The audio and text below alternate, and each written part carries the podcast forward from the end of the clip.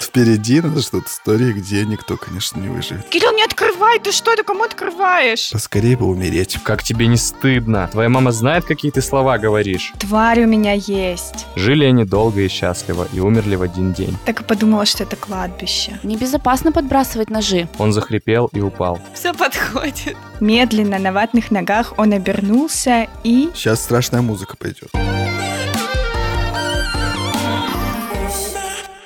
Всем привет! Это подкаст «Я боюсь». Здесь мы говорим о страхах, о том, что чувствует каждый, но не каждый готов обсуждать. Меня зовут Кирилл. Всем привет, меня зовут Аня. Привет, я Маша. Всем привет, меня зовут Саша. Как вы понимаете, этот сезон неминуемо движется к своему завершению. Сегодня первый день лета, а летом мы делаем небольшой перерыв, который нужен, чтобы нам немножко отдохнуть, собраться с мыслями к следующему сезону, ну и вам тоже немножечко отдохнуть от нас. Это девятый выпуск, он еще не последний, последний будет следующий, но самое это странное, что так оказалось в 2021 году, что нас не ждет ни одной пятницы 13 -го. Обычно на пятницу 13 мы делаем специальные выпуски и рассказываем какие-нибудь пугающие, странные истории. Нет, одна пятница 13 кстати, будет все-таки, но она просто выпадает на август, когда у нас перерыв как раз. Оставить этот сезон без страшных историй мы посчитали, что будет неправильно. Поэтому сегодняшний выпуск будет посвящен страшным историям. Сегодня как раз День защиты детей. Поздравляем! В начале лета многие уезжают в лагеря в детские, вот это все, весь вот этот вот вайп страшных историй, мне кажется, как раз в лагерях начинается. Ну или, по крайней мере, начинался в былые времена, когда я был маленький. До тиктоковские времена. Это в учебниках истории потом будут писать через 30 лет, до тиктоковские времена. Вот эти. Да, историки уже не будут писать никакие истории, будет все в ТикТоке просто записано. Смутное время, потом тиктоковское время. Если вы боитесь страшных историй, если вам будет некомфортно, вы об этом знаете, то мы вас предупреждаем. Этот выпуск не для вас. Послушайте, пожалуйста, какой-нибудь другой, какой-нибудь из предыдущих, и возвращайтесь в следующий раз. Будет у нас последний, завершающий этот сезон выпуск. А если вы любители страшных историй, конечно же, оставайтесь, да ведь? Всем рассказывайте об этом выпуске. Другим любителям страшных историй. Мы на самом деле подготовили каждый по страшной истории. Друг другу мы их еще не рассказывали. И это самое прекрасное в таких выпусках. Я обожаю слушать страшные истории. Давайте распределимся, кто будет вообще в каком порядке рассказывать. Вы нас не видите, но вы услышите, мы тут будем сейчас трясти кулаками. Давайте камень, ножницы, бумага, ящерица, спок. Так, хватит болтать. Я уже хочу что-нибудь страшное. Камень, ножницы, бумага. Так, мы с Аней победили. Теперь, Аня, мы с тобой. Ну давай. Раз, два, три. Аня победила. Получается, Аня, потом я, потом Кирилл, потом Маша. Да, я могу начинать? Да.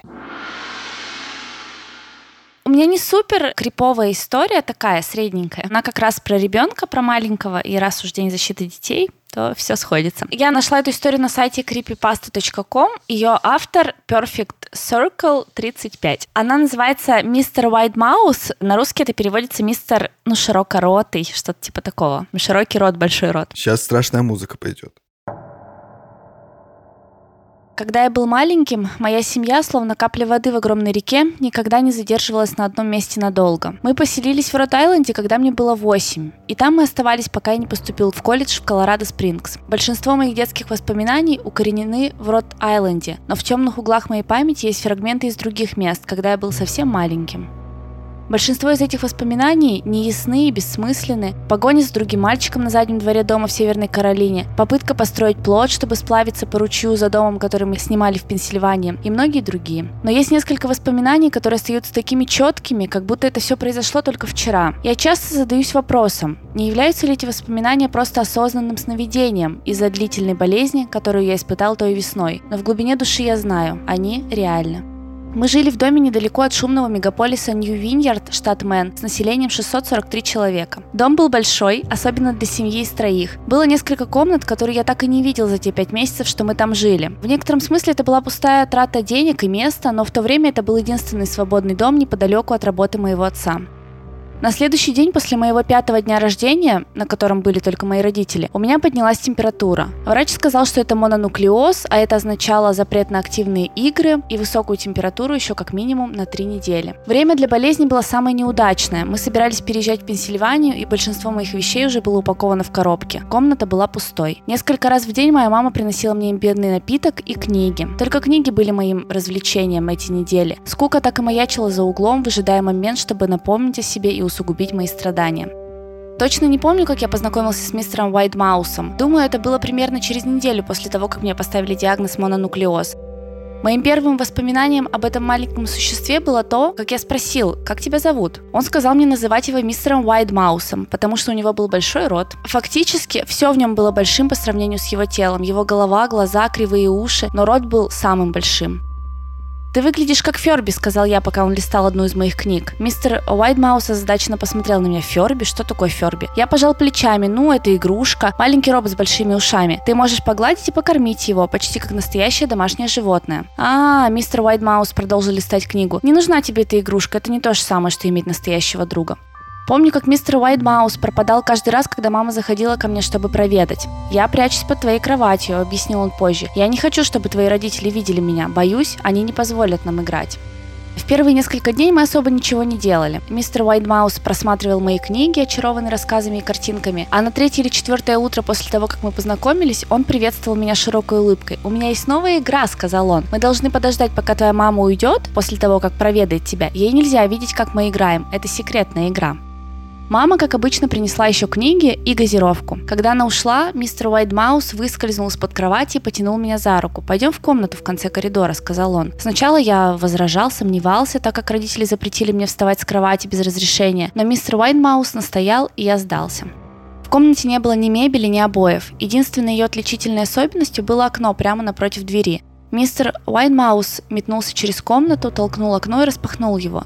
Затем он поманил меня посмотреть. Мы были на втором этаже. Но дом стоял на холме, и под этим углом казалось, что мы находимся выше. «Мне нравится играть здесь», — объяснил мистер Уайтмаус. «Я представляю, что под этим окном большой мягкий батут. И прыгаю. Если хорошенько себе это представить, то ты взлетишь обратно, как перышко. Попробуй». Мне было пять, у меня была высокая температура. Я сомневался, когда посмотрел вниз и думал, соглашаться мне или нет.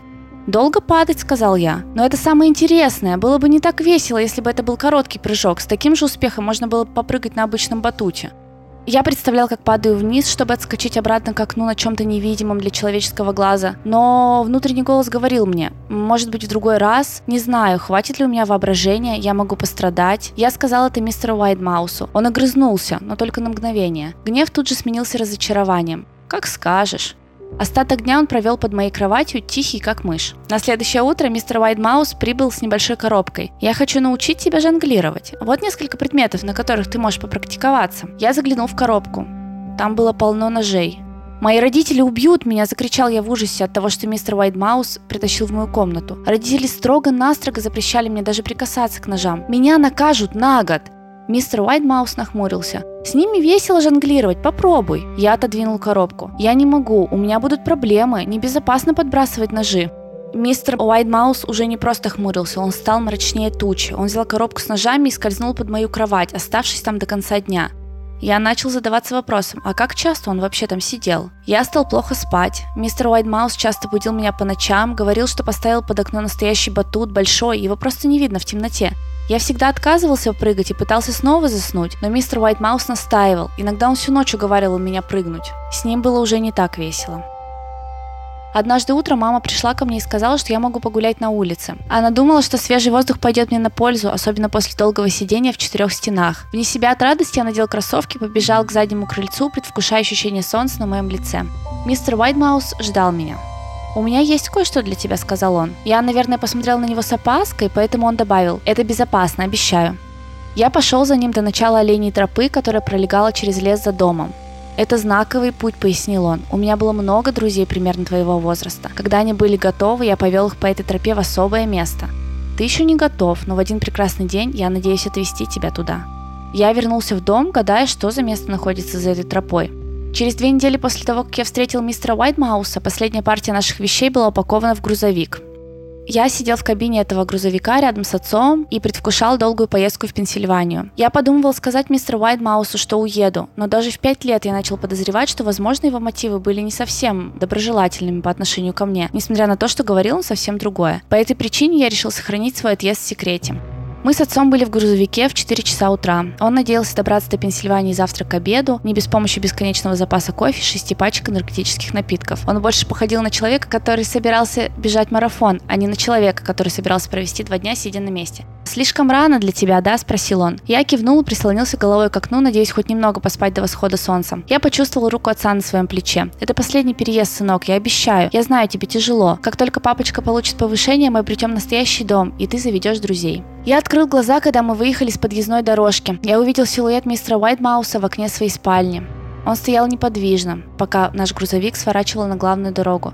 Он жалобно помахал рукой на прощание с ножом для стейка в руке. Я в ответ не махнул. Спустя годы я вернулся в Нью-Виньярд. От нашего старого дома остался только фундамент. Дом сгорел через несколько лет после отъезда моей семьи. Из любопытства я пошел по оленей тропе, которую мне показал мистер Уайтмаус. Частичка меня ожидала, что он выскочит из-за дерева и напугает меня до смерти. Но я чувствовал, что мистер Уайтмаус ушел. Каким-то образом он был привязан к дому, которого больше не существовало. Тропа закончилась на кладбище Нью Уайньярд Мемориал. Я заметил, что многие надгробия принадлежали детям.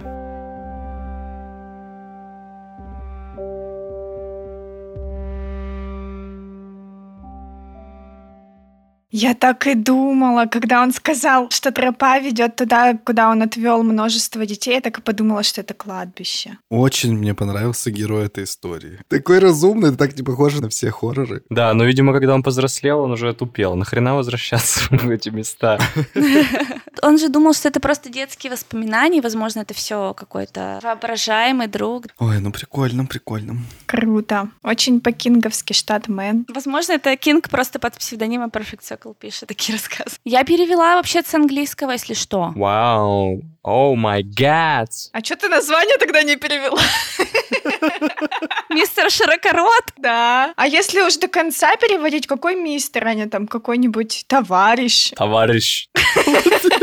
Это звучит не очень. Я тоже, на самом деле, когда переводила, ждала, что там будет какой-нибудь трэш, но потом подумала, раз, типа, этот мальчик пишет живой, Или он дух? а, вот это, кстати, может быть. Пам-пам-пам. Впереди надо что-то истории, где никто, конечно, не выживет, я думаю. Теперь моя очередь. У меня будет не такая длинная история, как у Ани, она просто мне понравилась. Наткнулся я на какого-то чувака, который, оказывается, пишет очень много страшных историй. У него прям цикл есть. А как зовут Тева? Это один из рассказов, который есть у человека под псевдонимом или именем Крихо. Не знаю, слышали вы или нет. Цикл называется «Тысяча причин стать убийцей». И один из э, рассказов я хотел бы вам прочитать. Это одна из причин? Я не знаю, какая логическая связь там между всеми рассказами, но, скорее всего, это как-то все взаимосвязано, но здесь выглядит как начатая и законченная история. Итак, поехали. После воспоминаний о детстве и недавних событий я решил проверить, смогу ли я осознанно убить. Электричка остановилась. Пожилой мужчина вышел на плац, поставил сумку, подал руку женщине. Я наблюдал за ними, скрываясь за остановкой. Когда электричка уехала, я услышал, о чем они говорят. Дед был рад тому, что первый раз в жизни они приехали в нужное время, без задержек. Женщина ответила, что всегда любила его из-за того, что он умеет радоваться разным мелочам. Потом дед возмутился, что значит любила, а сейчас что, уже не любишь? Бабка обозвала его шутником старым, скомандовала взять сумку, потому что пора идти. Им сегодня еще надо было навестить дочку с внучкой, побаловать их гостинцами. Старик взял сумку, повесил на плечо и сказал, что он вовсе не старый, еще может ее и на руках поносить. Потом они начали отдаляться. Последнее, что я услышал, помню, как в прошлый раз ты кряхтел, давай постоим, давай отдохнем, подожди, не спеши. И тут на руках прям готов носить. Начинало светать. Я, осторожно пытаясь не шуметь, последовал за ними. Видимо, в силу возраста слух у стариков сильно ослаб, они ни разу не обернулись.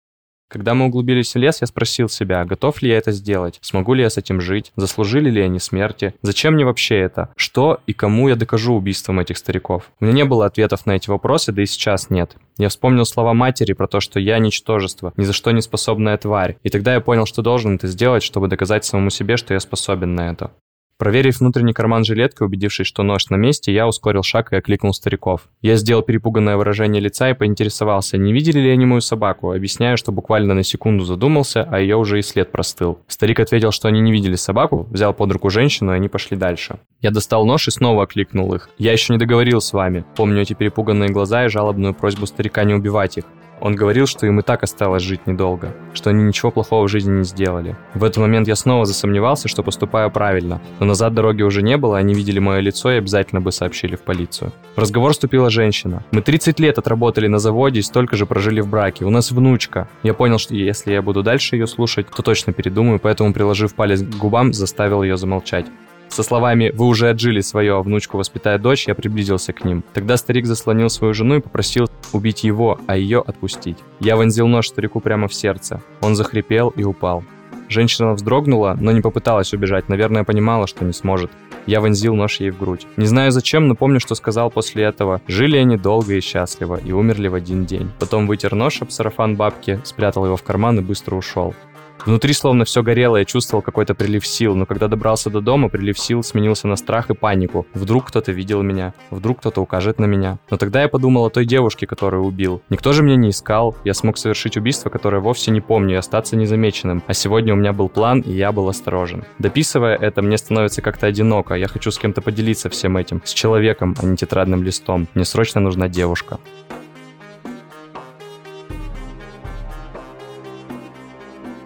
Я все надеялась, что бабка с дедом на самом деле какие-то монстры, и они его ушатают. Я себе так придумаю эту историю. Дед разворачивается, у него, короче, из-под кожи вылезают щупальца, он хватает этого маньяка и разрывает его на части.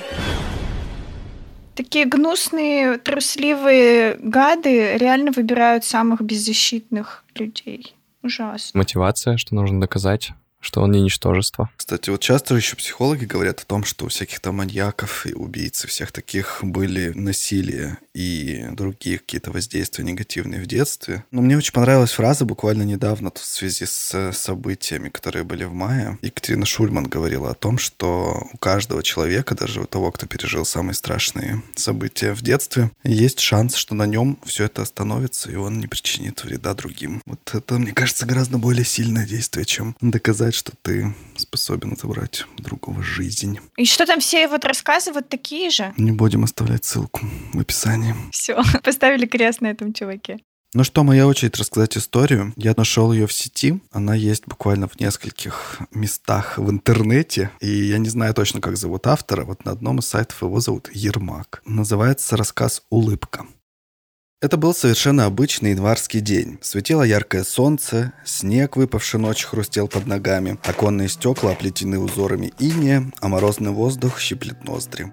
Я в приподнятом настроении шел к одному своему знакомому, чтобы забрать у него кое-какие вещи. Алексей, так его звали, жил на другом конце города, в частном секторе. Если вам доводилось бывать в маленьких провинциальных городках типа нашего, то вы наверняка обращали внимание на скопление покосившихся от времени деревянных одноэтажных домиков, построенных неизвестно когда. В одной из таких избушек и жил мой приятель. Это, с позволения сказать, недвижимость досталась ему от прабабушки. Дом его выделялся среди других наличием покосившегося цинкового забора. Благодаря этому я и нашел его довольно быстро. Хозяин дома открыл калитку в ответ на мой стук. Одет он был в какую-то замызганную рубашку и старые порванные джинсы. И, несмотря на мороз, не испытывал, казалось, никакого дискомфорта. «Привет, Леха!» Немного растерявшись от его нестандартного для середины января внешнего вида, сказал я. «Я не вовремя?»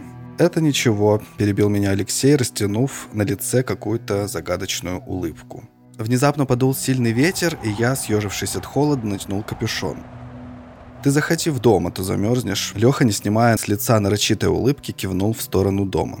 Оказавшись в доме, я почему-то не почувствовал никакого тепла. Казалось, что внутри даже холоднее, чем снаружи. Оглядев комнату, я заметил ужасный даже для обитателя подобной избушки беспорядок. Повсюду валялись столовые приборы, битые тарелки, какие-то перья, пакеты и прочий непонятно откуда взявшийся мусор. Казалось, что это жилище было заброшено лет так уже 20 назад. В воздухе витала пыль и неприятные запахи гниющей древесины и старого заплесневелого ковра на стене. За все время моего пребывания в доме его хозяин, обычно болтливый и задорный паренек, не произнес ни звука. Чтобы хоть как-то порвать гробовое молчание, я решил спросить Алексея о причине такого беспорядка. «Ты проходи, я тут просто ремонт затеял», как будто прочитав мои мысли, сказал он. Я ощущал всю нарастающую тревогу как будто бы чувствовал что-то ненормальное, нездоровое во всем происходящем. Что-то тут явно было не так. Меня все сильнее одолевало беспокойство. Я нервно оглядывал комнату, пытаясь нащупать ту деталь, которая создавала эту чудовищную неправильность происходящего. Пожарный топор, приставленный к стене, куча перьев в углу комнаты, странный сладковатый запах. Мое сердце бешено стучало, на меня накатывалась волна необъяснимого страха, окутывая словно липкой пеной. В это время Леха стоял и смотрел своими выпученными, немигающими глазами, буквально буравя меня своим взглядом. Он все еще улыбался. Его улыбка не выражала ни насмешки, ни радости, ни даже безумия. Нет, люди так не улыбаются и не могут улыбаться. Только сейчас я заметил капли крови и прилипшее перо в его ужасающем оскале. Рот был растянут слишком широко и искривлен в какой-то гротескной гримасе. Кожа как будто была натянута на череп, скулы обострились, щеки словно ввалились внутрь. «Ты чего так смотришь?» – осторожно спросил я. «Жду, пока ты отвернешься». В эту секунду я увидел, что топор, который лежал у стены, как-то оказался в его руках. Каждый удар сердца отдавал в голову. Расстояние от дома до калитки я преодолел за два прыжка. Не знаю, преследовало ли меня оно, да и не хочу знать. Я просто бежал так быстро, как только мог, не оглядываясь. Рухнул от усталости в снег, лишь когда злополучный частный сектор уже был в паре километров от меня. Не помню, как добрался домой. Помню лишь, что напился до беспамятства и вырубился. На утро звонить в полицию я не стал, а позже узнал, что Алексея нашли через неделю в подвале того самого дома с проломленным черепом. Две принадлежавшие ему курицы были выпотрошены, в его комнате валялось много перьев и мусора. Следствие за полгода никак не сдвинулось. Ни соседи, ни знакомые, часто заходившие к нему, ничего не видели и не слышали. Я никому не рассказал, что произошло в его доме в тот злополучный день. Честно говоря, побоялся, что примут за сумасшедшего. С тех пор что-то изменилось. Я осунулся, стал нервным и дерганым. Меня стали беспокоить бесконечные кошмары. Почти перестал общаться с людьми, хотя раньше был, что называется, душой компании.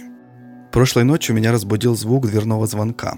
В сердцах выругавшись на того, кто выдернул меня из постели в столь поздний час, я встал с кровати и вяло побрел к двери. Взглянув в глазок, я увидел там свою соседку по лестничной клетке. Это была низенькая, худенькая старушка лет 70 с вечно завитыми волосами фиолетово-малинового оттенка. Удивившись столь позднему визиту, я открыл дверь и спросил, что стряслось. Она выглядела напуганной и избивчиво рассказала мне, будто в ее квартиру кто-то залез, и что она видела чей-то силуэт на балконе. Я согласился было осмотреть ее квартиру, так как был уверен, что залезший не более чем плод старческой фантазии, подкрепленной просмотром сериалов. «Огромное спасибо, что бы я без тебя делала?»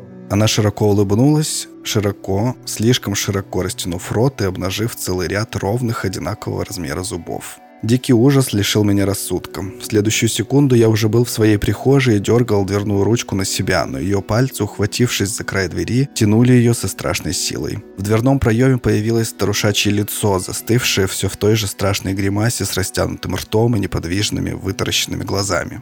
Из последних сил я рванул дверь на себя, услышал хруст ломающихся пальцев. Дверь отпустили. Я рванул еще раз, и тут раздался щелчок автоматического замка. Заперев второй замок и накинув цепочку, я отполз от двери. «Я доберусь до тебя. Теперь я знаю, где ты живешь». Звучало из-за двери, пока я дрожал, сидя на полу. Судя по голосу, она улыбалась.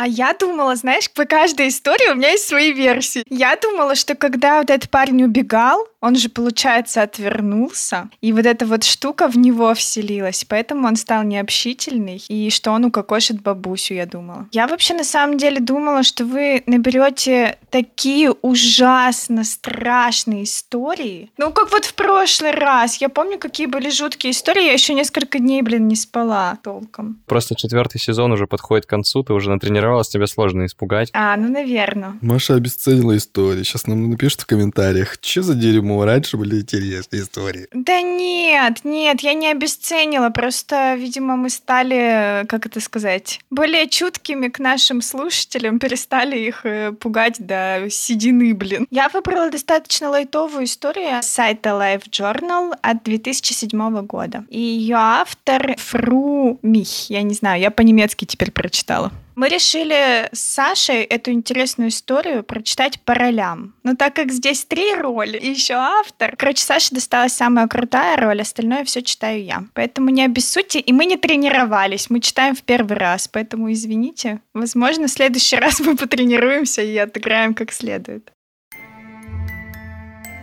В этот раз маньяку Феофилу попался трудный мальчик. Мальчик не хотел ничего. Откровенно смеялся в лицо Феофилу и не хотел уходить со двора. У меня приставка игровая. Приставка там есть. PlayStation. Нудил Феофил. «Сходи, поиграй, раз есть. В Супер Марио!» — смеялся мальчик. «Не буду я с таким старьем играть!» Конфеты там разные есть. Много. Дрожже, шоколадные, леденцы. «За зубы не боишься? Ты же мясо в дом купи, котлеток всяких, вырезку!» Велосипед. «Какой?» Минск большой. Попытался ошеломить Феофил. «Лох! У меня Унивега Альпина. Карбон!» Телевизор и мультики. Сменил направление Феофил. «Не позорься!» Ну ты скажи, скажи, чего у тебя нет? У меня дома все это есть. Все у меня есть. Все. А если нет, будет. Прям все-все. Все-все. У меня тварь есть. Как тебе не стыдно? Твоя мама знает, какие ты слова говоришь? Не твое дело. Тварь, она и есть тварь. Как ее еще называть? Фу, какой ты плохой. Уйду я от тебя, мороженого поем. Хочешь мороженого? Мороженого? Мороженого хорошо бы. Так, пошли, вон там есть за углом прямо. Не надо никуда идти. Сейчас мороженое будет здесь. Прилетит к нам волшебник в голубом вертолете. Тварь принесет. Говорю же, тварь у меня есть. И, и где она? Не знаю. Сейчас позову. Мальчик достал из кармана свисток и подул в него. Свиста не последовало. Не работает твой свисток. Я могу дома его починить, кстати. Работает. Просто свиста не слышно. И где твоя тварь? За спиной у тебя. Только не ори, пожалуйста. Феофил вдруг почувствовал, что кто-то дышит ему в спину. По рукам и ногам с топотом пробежались две дивизии специально выученных беговых мурашек. Медленно на ватных ногах он обернулся и... Это действительно была тварь. Что-то аморфное, изначально мерзкое, смотрела на Феофила парой десятков глаз. Феофил закричал. «Говорю же, не ори! Она добрая!» Феофил захлопнул рот и, содрогаясь от отвращения, смотрел, как тварь прихрюкивает и пытается лизнуть руку мальчика фиолетовым пучком языков. «Ну все, все, мороженого принесешь? Мне грант Opulent Санда, как обычно. Ты какое будешь?» П- Пломбир. Я же говорю лох. И ему пломбира. И быстро. Феофилу очень захотелось закричать при виде того, как послойно исчезает тварь. И пока не исчез дергающийся фиолетовый пучок языков, Феофил был занят борьбой с желанием заорать и убежать со двора. «Успокойся, а! Ушла она! Минут через пять придет!» Кто это, а? «Тварь это!» Я понял, понял. Я спрашиваю, кто это, в смысле животное или растение? А я знаю, животное вроде. Хотя, конечно, может и растение. Просто животным прикидывается. А какая разница, а? Я не знаю. Разницы, в принципе, не было никакой. Может, и гриб вообще. Или микроб большой с фиолетовыми языками. А сколько у нее зубов вообще? Мне показалось очень много. Не знаю. Ну, рядов 15, наверное. И те, что снаружи, тоже зубы, кстати. Она двусторонняя. А? Как двухсторонняя? Вот так. Я как-то видел, как она вывернулась. Из пасти так оп, и полезла. Хлоп, и такая же. Только не розовая с фиолетовыми языками, а фиолетовая с розовыми. Вот вернется, попрошу ее показать. Не, не надо. Откуда она? А я знаю. Шел себе, смотрю, свисток. Свистнул, она и появилась. Ух, я и орал тогда. Представляю. И что? И ничего, желание выполняет. Ну как ты догадался, что выполняет? Ну, она сама сказала. Так она еще и говорит. Ага, хрипло так, страшно. Я попросил, чтоб молчала при мне, боюсь очень. Джин! Не, джин как облако ваты выглядит. А ты откуда знаешь? У тебя еще и джин есть? Не, мне тварь сказала. А я ей верю. Она мне не врет. И слушается меня. А почему? У меня ж свисток. А покажи, что за свисток. Вот, на, посмотри. Феофил взял свисток в руку. Свисток ничем не отличался от своих собратьев, которые продавались в любом спортивном магазине. И вдруг Феофил понял, что это самый великий шанс в его жизни. Он крепко зажал свисток в руке и побежал со двора. Феофил мчался по улицам, ловко проскакивая между шарахающимся от него прохожими. Он бежал, а в висках его стучало. «Мое, все мое!» Задыхаясь, он добежал до своей квартиры, запер двери и свистнул свисток. Да ты спринтер! Такую дистанцию за 15 минут? Это сильно. Феофил мысленно приготовился, повернулся и все равно заорал. Чего орешь, дурак? Мороженое возьми вот и ешь. Где? Под ноги смотри. У ног действительно стоял стаканчик пломбира. Феофил взял мороженое, лизнул его и затараторил. Значит так, а мне сейчас надо... Тебе сейчас надо да есть пломбир. Ты меня слушай. Первонаперво мне надо... Да есть мороженое. Ну хорошо, хорошо. А потом, когда я доем... А потом у тебя нету никакого потом. Есть, но очень короткое и незавидное. Ты должна меня слушать. Кто тебе сказал? Я... я... А его ты почему слушала, а? Пацана-то. Нравится он мне, вот и слушаю. Ты мороженое ешь, а то оно все равно растает, и все начнется. А так хоть мороженое поешь. А я? А ты не нравишься. У детей свистки воруешь. Доедай, мало осталось уже. Я... я... У меня свисток. Можешь свистнуть на прощание. Придвинулась тварь к Феофилу, и кричащий Феофил в последний момент понял, что тварь сейчас будет выворачиваться вокруг него.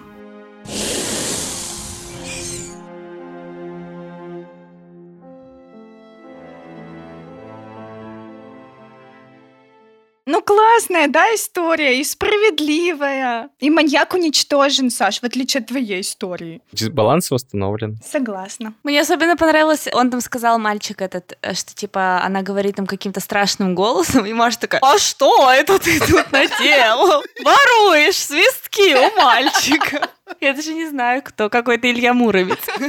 Так Илья Муромец, маньяк Феофил. Все подходит. Идеально. Но я не актриса, я не могу более страшный голос. Наверное, могу, но вы тогда испугаетесь. Маша еще прикольно с удовольствием за мальчика читала, который издевался над маньяком. Да, да, это вообще идеально. Ну ты лох.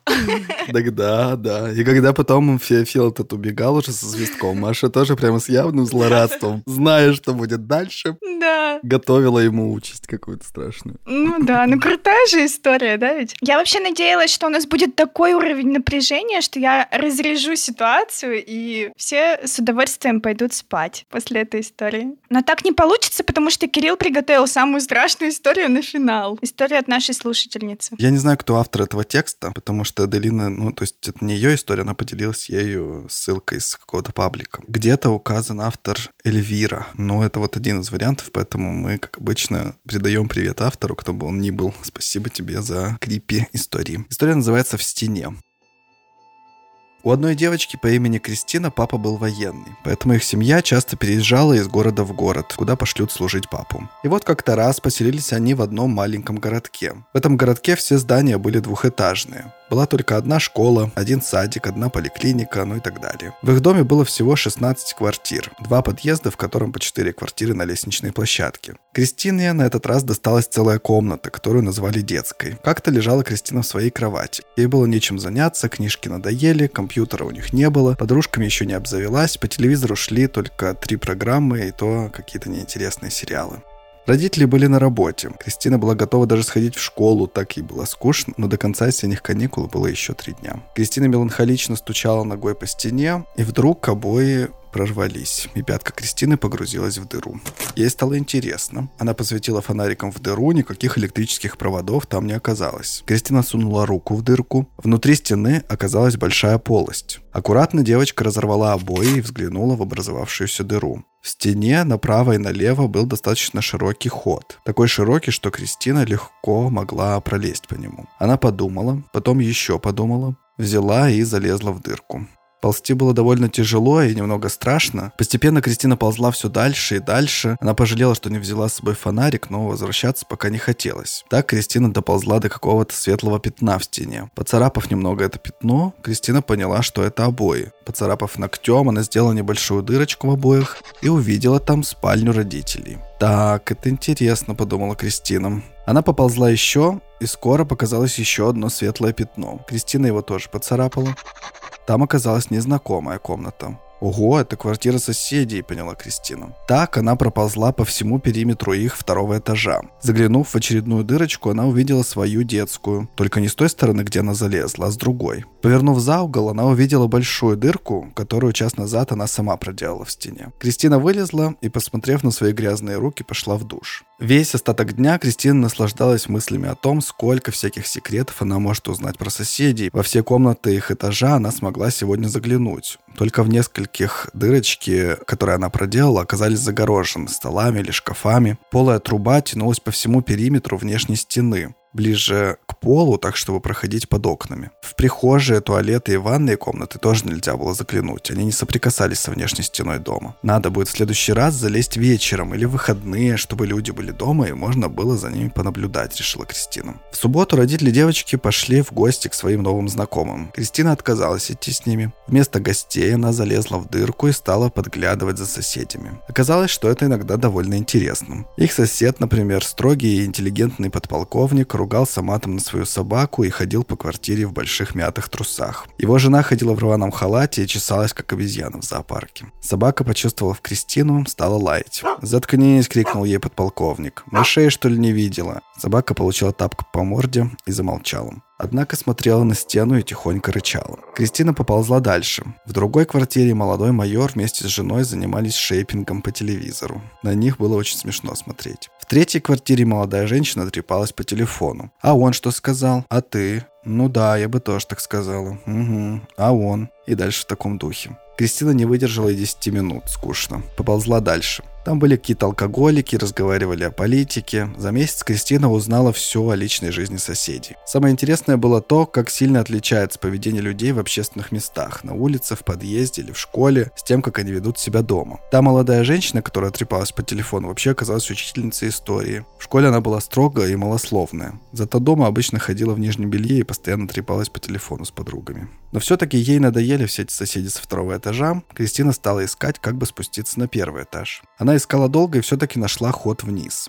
Сначала было ползти удобно, лаз шел под небольшим углом. Затем он стал почти вертикальным. Кристина скатилась вниз, руки ее уткнулись в дно. Посветив фонариком, она увидела, что в одну и другую сторону уходит такая же нора, которая была на втором этаже. Девочка попыталась протиснуться в одну сторону, но у нее не получилось. Тело Кристины застряло на повороте. Испуганно она дернулась в другую сторону, но тоже не получилось. Кристина попробовала и так, и сяк, пробовала даже вращаться, как сверло, поползла назад, но ползти вверх ногами оказалось очень неудобно. Застряла, поняла Кристина. Она отдохнула минут 10, говоря себе, как иногда говорила ее мама, «Успокойся, Кристиночка, все будет хорошо, отдохни, соберись с мыслями, попробуй посмотреть на проблему с другой стороны». Кристина успокоилась и стала с новыми силами пробовать выбраться, но ничего не получалось. Она еще отдохнула и опять принялась за работу. Так Кристина поняла, что пытаться уже бесполезно. Она стала кричать. Стала кричать так, как не кричала никогда, громко во все горло. Кричала «Спасите! Помогите!» Просто визжала, мычала, как корова, но никто ее не услышал.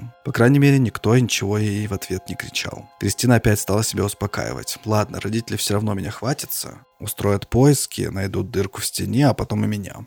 Кровь прилила к голове, и Кристина почувствовала, что кровь капает из носа на руки, на которых она стояла. Запах крови привлек внимание крыс. Сначала Кристина почувствовала крысиный запах. Кристина очень боялась крыс. Только от их вида она могла потерять сознание. Кристина завизжала, как только могла.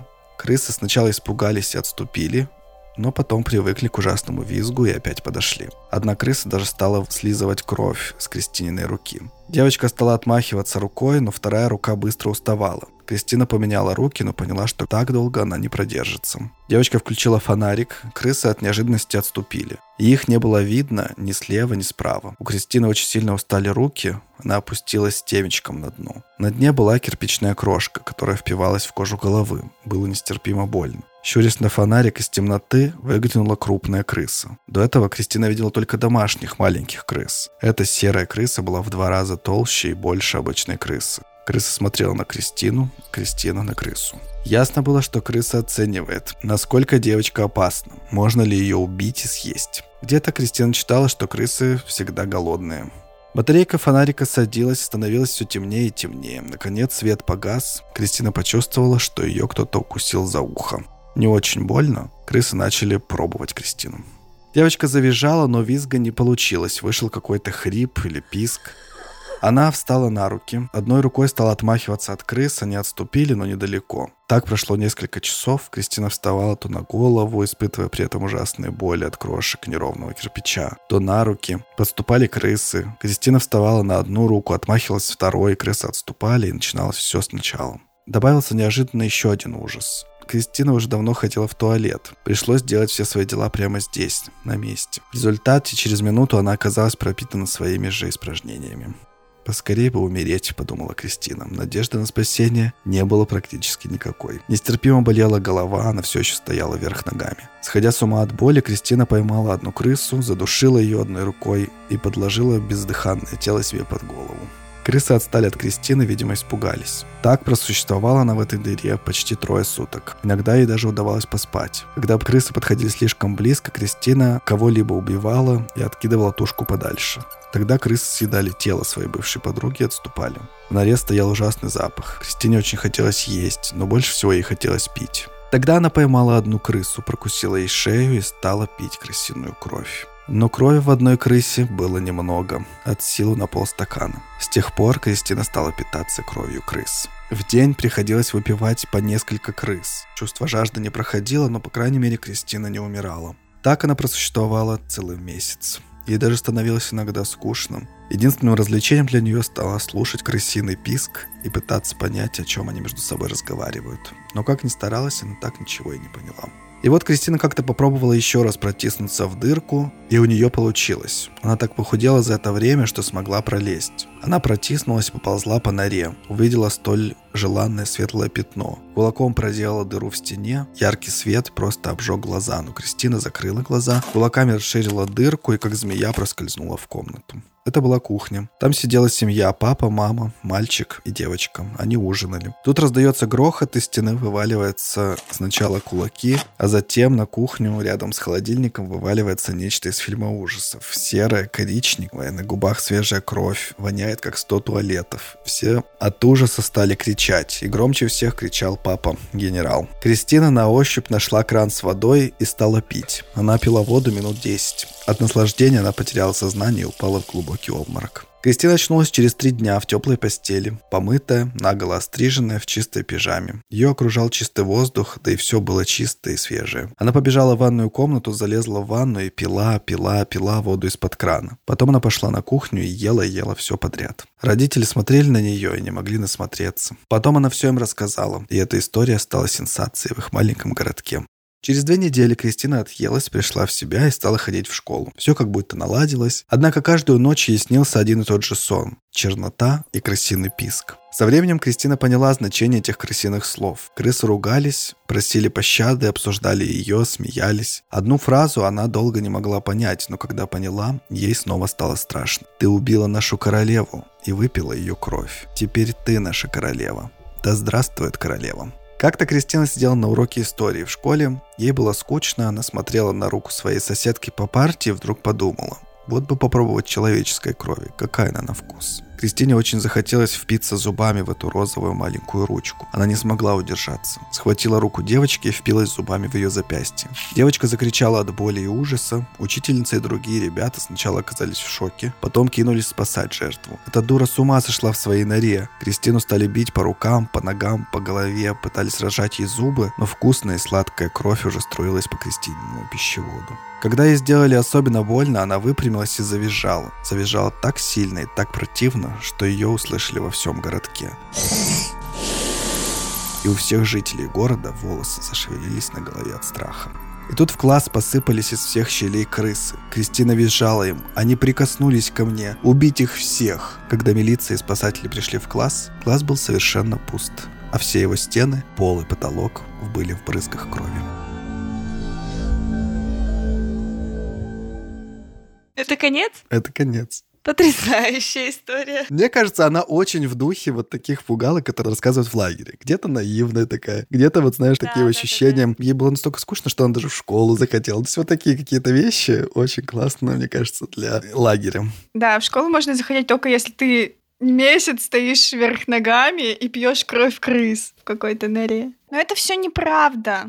Это невозможно, потому что у крыс не бывает королей и королев. Они разделяются по другому принципу. Маша, а ты думаешь, сейчас у кого-то есть, да, сомнения у какого-то человека? Интересно, в каком городе это было? Надо пойти погуглить. А это еще военный городок, поэтому всю информацию засекретили. Так же, как и с крысами, Кирилл. У крыс не бывает королев. Ну, Маш, ну все, мы развенчали, теперь эта история не страшная.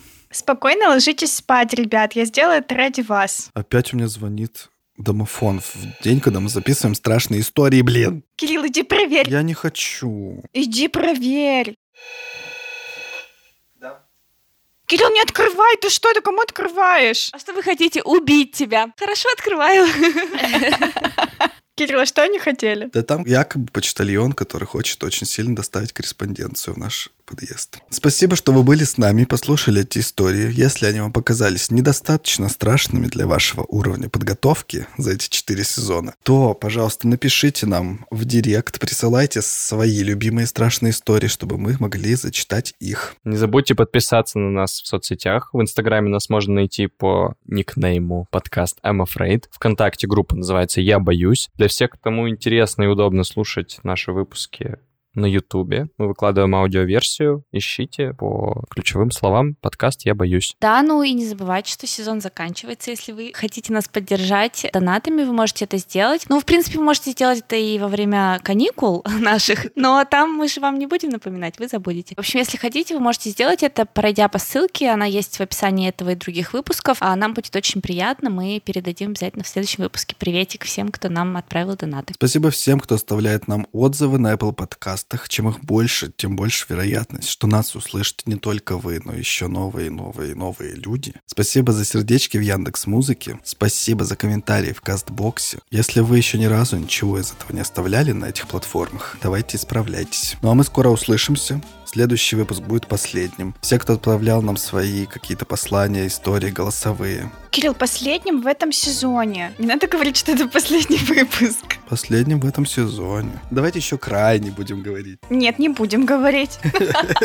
Следующий выпуск будет последним в этом сезоне. Ну а на сегодня все. Всем пока и спокойной ночи. Пока-пока. Пока! Доброго утра и доброго дня, если это слушаете днем. Пока. Все боятся, не все об этом говорят.